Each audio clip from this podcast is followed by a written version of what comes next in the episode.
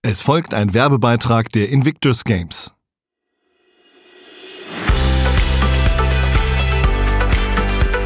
Unbezwungen. Emotionen, Schicksal, Sport. Der Podcast zu den Invictus Games Düsseldorf 2023. Herzlich willkommen bei Unbezwungen, dem Podcast der Invictus Games hier im Feed des Aufwacher Podcasts. Ich freue mich sehr, dass wir heute nochmal ein ganz wichtiges Thema auf die Agenda heben können. Die Invictus Games sind ja schon gestartet. Wer noch nicht im Stadion war und sich noch nicht im Invictus Village in Düsseldorf rumgetrieben hat, der sollte das unbedingt noch machen. Bis zum Wochenende ist das ja noch möglich. Und ich glaube, auch die Abschlusszeremonie wird wunderbar und sehr, sehr sehenswert. Also, falls es noch Karten zu kriegen gibt, würde ich auf jeden Fall empfehlen, da nochmal hinzugehen. Heute wollen wir nochmal über ein Thema sprechen, was bei den Invictus Games ganz weit im Vordergrund steht, nämlich Family and Friends.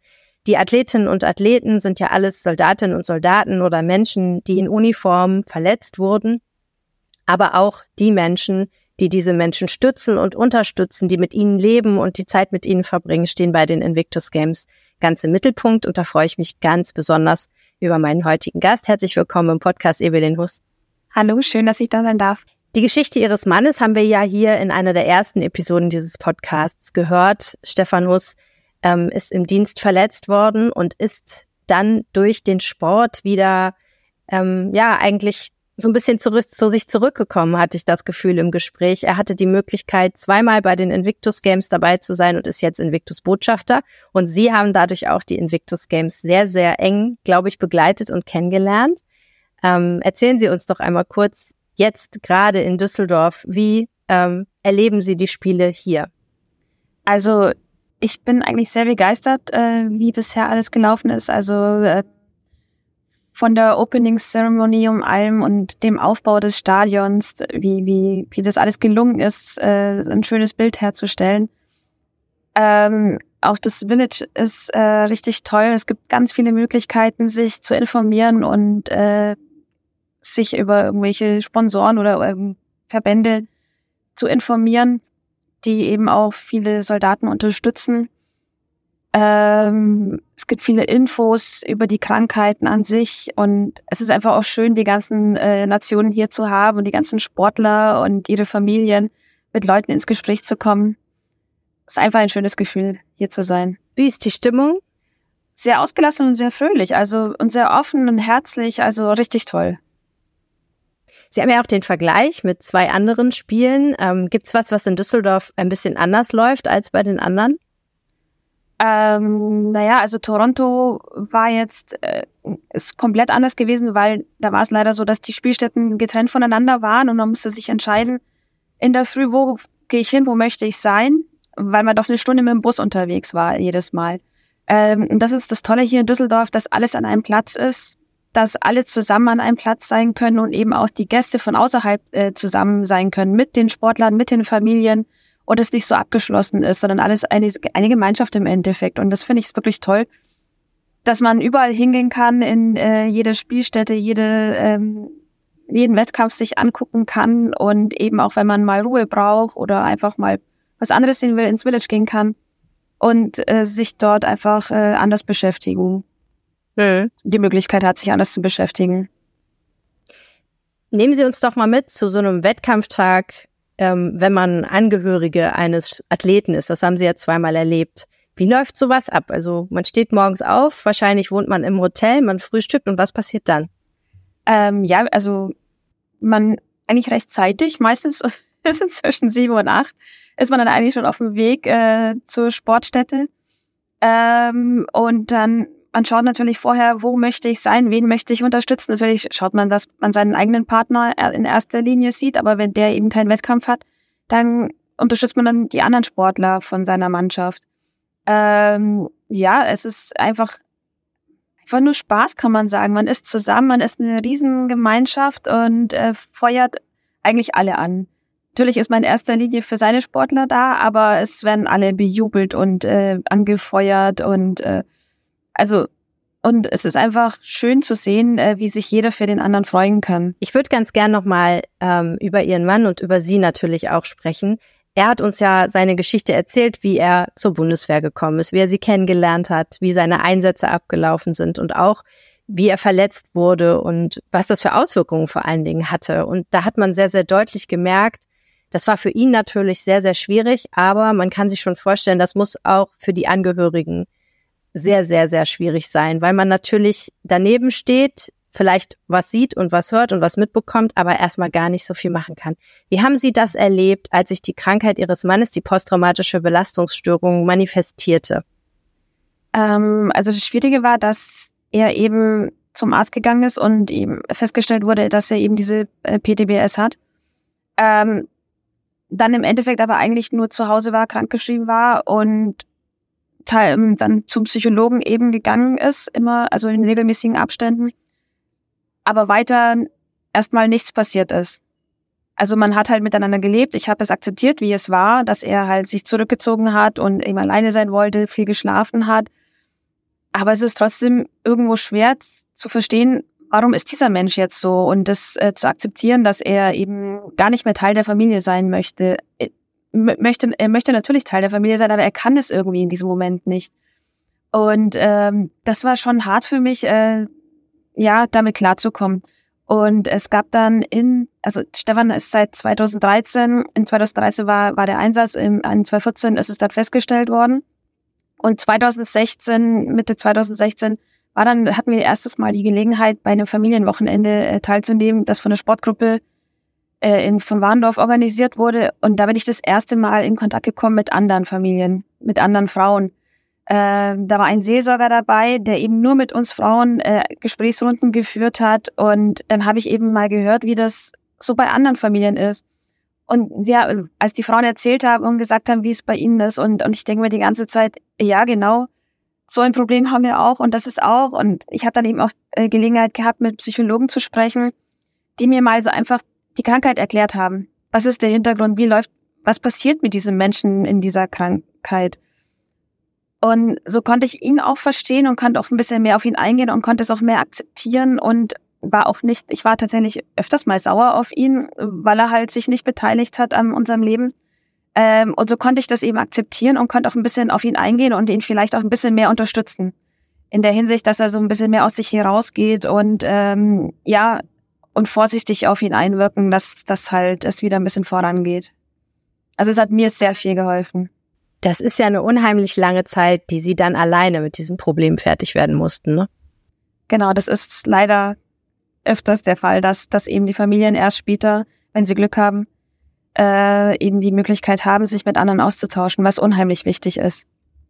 Ja, weil man merkt, man ist nicht alleine, weil man äh, lernt, dass die Gefühle, die man selber entwickelt, auch nicht falsch sind. Ne? Also man fühlt sich ja vielleicht auch nicht gut, wenn man wütend auf den Partner ist, weil man ja auch weiß, der ist ja krank.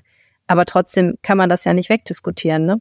Ja, genau. Also es ist einfach auch so, wenn man die Leute trifft, man, man kann einfach reden. Es, man muss sich nicht erklären, man, man ist unter sich sozusagen, äh, weil jeder das gleiche Schicksal hat und äh, man kann sich einfach öffnen. Und es ist sehr erleichternd, eben wenn man einfach mal mit jemandem reden kann, der einen versteht und der nicht lange hinterfragt, ähm, was jetzt eigentlich das Problem ist. Hm. Welche Rolle hat denn der Sport für Ihren Mann gespielt? Also wie haben Sie das beobachtet? Ähm, er hatte eine Aufgabe. Also es war richtig schön zu sehen. Äh, er ist aufgestanden, er ist raus, er hatte eine Motivation und äh, Lebensfreude entwickelt äh, durch den Sport. Also er hatte ein Ziel und, und, und er hat dieses Ziel, Ziel angepeilt und ähm, hat, es hat ihn rausgeholt. Also es hat ihm sehr viel geholfen. Mhm. Und was für ein Gefühl war das, als er dann kam und sagte, ich habe die Möglichkeit, bei den Invictus Games als Athlet im Stadion zu sein? Ähm, was haben Sie da gedacht? Ja, wir haben uns unheimlich gefreut, äh, dass er die Chance bekommen hat. Da ist er dann doch, weil der Kontakt ja dann so kurzfristig war, dann so schnell ging, so von, dass er dann teilnehmen durfte, haben wir uns wahnsinnig gefreut darüber. Haben Sie sich nicht ein bisschen Sorgen gemacht, dass das auch viel zu viel sein kann? In erster Hinsicht nicht. Nein, das kam dann natürlich schon der Gedanke, ähm, dass der Trubel und das alles ein bisschen viel werden könnte. Aber an sich ist, äh, ist er schon ein sehr starker Mensch.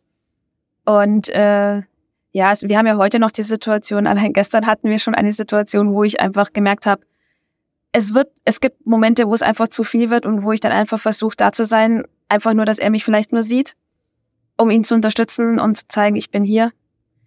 Und äh, dass er einfach, ja, sein Ding durchzieht. Ja, aber das ist interessant, dass Sie das sagen, denn das heißt ja, ähm, dass Sie schon eine wichtige Person dann für ihn sind, damit er bestimmte Dinge tun kann. Das ist ja, ähm, ne, es ist ja nicht selbstverständlich, dass eine Ehefrau dann eben auch einen auf diese Weise unterstützen kann und möchte. Und das heißt ja auch, dass sie an der Stelle ähm, ja, ein Stückchen sozusagen dann sich hingeben dem und auch sagen, okay, vielleicht ähm, stelle ich eigene Sachen ein Stück weit zurück, damit du das hier machen kannst. Das ist ja eigentlich wunderschön. Ja, aber ich hoffe auch, dass ich eine Unterstützung bin für ihn. Ja. Ich glaube, jeder kennt das, ähm, auch wenn der Partner nicht schwer erkrankt ist, auch nicht psychisch schwer erkrankt ist, ähm, diesen Moment, wo man das Gefühl hat, man kennt ihn eigentlich gar nicht mehr oder ähm, man kann ihm nur vor den Kopf gucken und man möchte gerne wissen, was passiert dahinter, aber es ist so schwer, das rauszufinden. Ne? Und man ist eigentlich ständig damit beschäftigt zu gucken, wie ist denn jetzt die Stimmung heute und so, ne? Wenn es so düstere Phasen vielleicht im Leben bei dem einen oder anderen gibt. Das ist ja auch so re relativ kräftezehrend einfach, ne? Ja, das stimmt. nee, also ich sehe es ihm oft an. Also auch wenn in der Arbeit irgendwas war, ich, ich sehe einfach, da ist gerade wieder irgendwas im Gange bei ihm und rede, spreche natürlich drauf an und frage ihn, er sagt natürlich nichts, will erstmal nicht rausgehen, bis ich so lange auf ihn einrede und sage, jetzt komm, sag, was los ist. Das Gute ist aber durch unsere Verbindung zu vielen anderen, also wir haben ja wirklich sehr viele Freunde in, ähm, in dem Umfeld, auch sehr enge Freunde und es ist eben, gibt eben auch eine Kameradin, äh, die ihm sehr nahe steht und es ist oft auch so, dass ich dann einfach sage, komm, ruf sie an weil er, mit ihr kann er wirklich, weil sie versteht ihn halt noch mehr als ich. Und ich habe schon zu ihr gesagt, also du bist wirklich unser Lebensretter, kann, also weil sie wirklich für uns immer da ist und auch für ihn immer da ist. Und ähm, wenn ich mal nicht äh, weiterhelfen kann, dann sage ich, komm, wende dich doch an sie. Und das hat schon sehr, also manchmal ruft er sie täglich.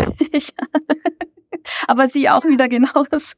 Aber da merkt man ganz deutlich nochmal, was Sie auch beschreiben. Ne? Sowohl für Sie als Familienangehörige, äh, als Ehefrau, als auch für ihn ist das Netzwerk einfach unglaublich wichtig. Ne? Und das ist so ein Aspekt, den haben wir, glaube ich, auch hier im Podcast noch nicht so ausführlich beleuchtet, dass dieser Netzwerkgedanke, unabhängig jetzt von den Spielen an sich, die stattfinden und die groß sind und die toll sind und wo die Stimmung großartig ist, dass das Netzwerk, was darüber hinausgeht, ja unheimlich wichtig ist, dass man in Kontakt bleibt und eine Möglichkeit hat und was, worüber man auch ähm, ja erstmal jemanden findet, der dasselbe erlebt hat wie man selber, ne? Ja, genau. Also das ist unheimlich wichtig, diesen, diesen Rückhalt zu haben. Haben Sie das Gefühl, dass in Deutschland genug darüber gesprochen wird, wie wir mit beispielsweise psychischen Erkrankungen, aber auch spezifisch mit Soldatinnen und Soldaten umgehen, die im Dienst verletzt wurden?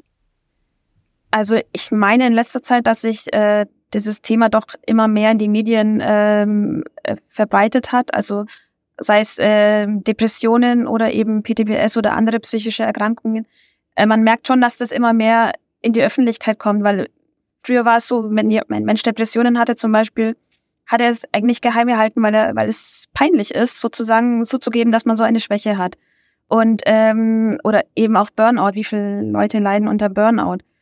Ähm, also ich denke doch, dass es mehr in die Öffentlichkeit rückt und dass auch, ähm, ich hoffe, dieses Schamgefühl verloren geht, bei den Menschen, die eben diese Krankheit haben, weil sie können ja nichts dafür. Es ist es ist ein Umstand, äh, durch den diese Krankheit hervorgerufen wird und äh, ja, es ist eine Krankheit wie jede andere und die sollte auch respektiert werden und der Mensch sollte auch so genommen werden, wie er ist. Wenn dieser Podcast erscheint, wenn diese Episode erscheint, ist die Invictus-Woche schon wieder halb rum. Aber vielleicht können Sie uns trotzdem verraten, worauf Sie sich so ab Mittwoch noch am meisten freuen. Also ich freue mich äh, sehr auf die Mannschaftssportarten. Das ist doch immer ganz toll äh, anzuschauen. Also gerade auch ähm, Rollstuhl Basketball oder Rollstuhl Rugby ähm, oder auch das auf die Tischtennisspiele freue ich mich auch, weil das was ganz was Neues ist. Das hatten wir noch nie.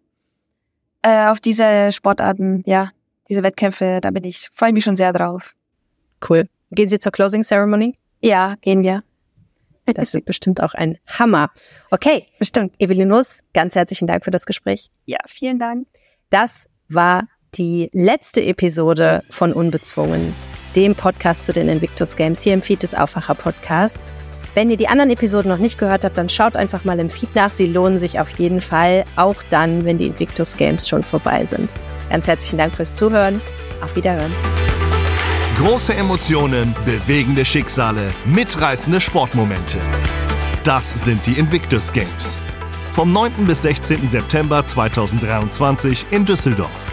Jetzt Tickets sichern auf invictusgames23.de.